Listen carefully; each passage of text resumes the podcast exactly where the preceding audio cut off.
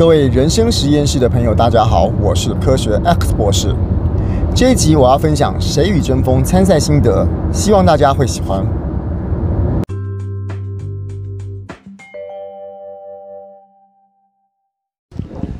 在之前这个幽默的课里面，那我们战队里面请到了这个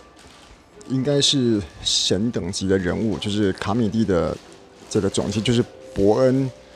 然后韩冷娜那些人的的的总监了啊，我这样想应该是对了啊。呃，他来指导我们的一些幽默的方法。那后来呢，我想要讲一个很意外的事情，就是说，当我跟我的其他朋友分享说，原来幽默是有方法，原来幽默是可以训练的时候，说实在的，我朋友我认识的人里面都对幽默可以训练这件事情觉得。不以为然，他们觉得幽默应该是天生的，幽默应该是一种即时反应，幽默应该是一种状态，幽默怎么会是训练出来的？那我再说一次哦，我说不出来幽默跟搞笑，或者是幽默跟好笑这个差别在哪里。但是我后来我看到了那天那个王彩华彩华姐还有张立东的表演之后，我的确在他们两个表演之中看到观众有很多的笑声，而在他们的。笑点里面，我的确看到 social 老师所讲的几个重要的重点哦。我们举个例子来说，那天张立东说了个笑话，他说他跟他女朋友，他女朋友呢要他回答一个问题，说：“请问蔡依林漂亮还是林志玲漂亮？”那张立东马上发现说这个问题有诈，我不论回答蔡依林或者是回答林志玲，一定都是死路一条，所以他特别就说：“哎呀，这两个人都。”这个我很难选，选不出来嘛。结果没想到他女朋友说：“不行不行不行，你给我硬选，一定要选一个。”结果张立东就又多了一句说：“嗯，我说女朋友啊，这个不太对吼。这两个人的选项里面，你要我选一个谁比较漂亮？那这个选项应该要有你才对啊。”那当然，他女朋友就听得很高兴啦。那也就是说，张立东很顺利的把这个局给化解了。然后呢，张立东就说：“那我没想到我。”顿时以为难关度过之后，瞬间卸下心防，他就又自己画蛇添足补了一句说：“啊，对啊，你就叫我硬选嘛，啊，选项里面没有你，我怎么硬选嘞？”好啊，那个时候观众笑了。我来看看说幽默跟笑话到底是能不能训练哦？这个的，如果回到 social 老师教的话，这个就叫做出人意表。什么叫出人意表呢？就是原本我们今天在想一个笑话的时候。我举个例子来说哦，林志玲漂亮还是蔡依林漂亮？通常这个题目一抛出来的时候，我们心里面就会有一个准备说，糟糕，那个主述的人可能会去猜一个，然后就不管猜哪个都是错嘛。所以他又避过这一段，就是说，哎，没有，我没有猜，我就是硬就是不猜。所以这边就是一个小小的出人意表。不过这个出人意表功力还不够高。后来女朋友叫他硬选，这个也是我们在日常生活中常见的一个桥段，这也没有多来了不起。好了，那选项之中一定要有女朋友在。这个说实在的，我不晓得别人怎么想，但是已经有一点点出乎我的意表了。好了，那度过难关了之后，我本来以为这个桥段已经过了，他要铺另外一个笑话的梗进来的时候，他忽然说，他瞬间放下心防，画蛇添足的冒了一句说：“啊，你不在里面，我怎么应选？”哎。这个笑话本身好不好笑是是个其次，可是它的确是在我们观众在看这个一个剧情从 A 到 B，B 到 C，我们觉得过关了，C 应该要到 D 了，结果他忽然跑出个支线，诶，他从 C 这边弯到一个，我不小心画蛇添足，不小心自己又挖了个坑给自己跳，这就是一个在 social 老师教的里面一个出人意表的概念。那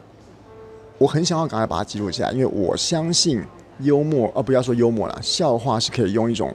套路或是一种一种思路去把它变出来的。我们再回到刚刚那个王彩华彩华姐说的哈，她说她在呃，我忘记是工地秀还是什么秀了哈。她在唱工地秀的时候，她唱一个歌，然后呢，她说台下有三个观众，第一个观众是黑狗，第二个观众是白狗，第三个观众。那个时候我听到这边的时候，我忍不住心里面想的，第一个是黑狗，第二个是白狗，第三个应该是灰狗或者是条纹狗。结果他就说第三个就是狗。那说实在的，我现在自己在重述这个笑话的时候，我并没有觉得多好笑，可是当时观众就笑了。这个就是他说的出人意表。我们本来直觉会想要往东走，直觉会想要往那边去，然后居然后来结果往另外一个方向走，这个就是一个笑点可以埋进去的地方。呃，我现在在录这个记录，我除了对 social 老师的这种这种功力表达我这个滔滔不止的这个敬仰之外，我真的是相信说，其实感动的故事也是一样，说服的故事也是一样，就连幽默也是一样，它是一个可以经过。经过系统化的步骤来训练的。Social 老师还有提到一件事后，他叫我们想哪一件好笑的事情是正面的。我再说一次哦，所有所有的好笑的事情都是惨，都是倒霉，都是不幸。有没有哪一件事情是一个他就是一个完美的结局，但他却是好笑的？他说没有。那当然，我那个时候没有特别在意这个这个。老师教的这个这个逻辑，可是你后来回头看一下，王彩华彩华姐在说她去唱工地秀的时候，只有三个客人都是狗，这是不是一个惨的事情？这是不是一个不有趣的事情？这是不是一个等于他做不起来的事情？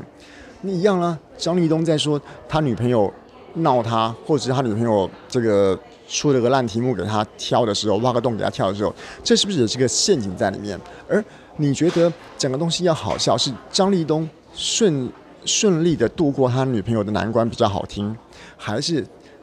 张立东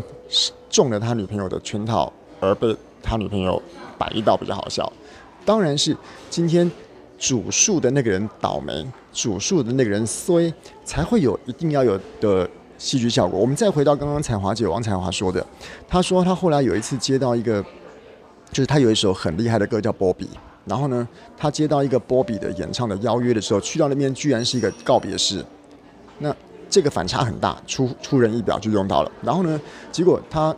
他自己也开玩笑了，为了钱他还是要唱下去嘛，所以他就唱一个那个靠电话的波比波比波比哦，很惨。这是不是也是一个负面的情绪的表达？我们用一个很惨的事，哇，糟糕，我无可奈何，我为了钱还得要在告别式的现场唱我的这个这个很红的一首歌，这也是一种很大很大的反差感，而且是一个往衰的方向，往倒霉的方向。所以啊，我今天这边记录下来，并不是要特别记录说 social 老师到底教了哪些厉害的公式，当然他讲了很多，我也记不完了哈。啊记了之后，我也未必能够实现。只是我想要告诉自己说，其实很多时候我们不用特别去看说啊，那个人就是口才好啊，那个人就是天生反应快啊，不是这样子啊。或许是，或许是。可是那些东西一定除了天生的，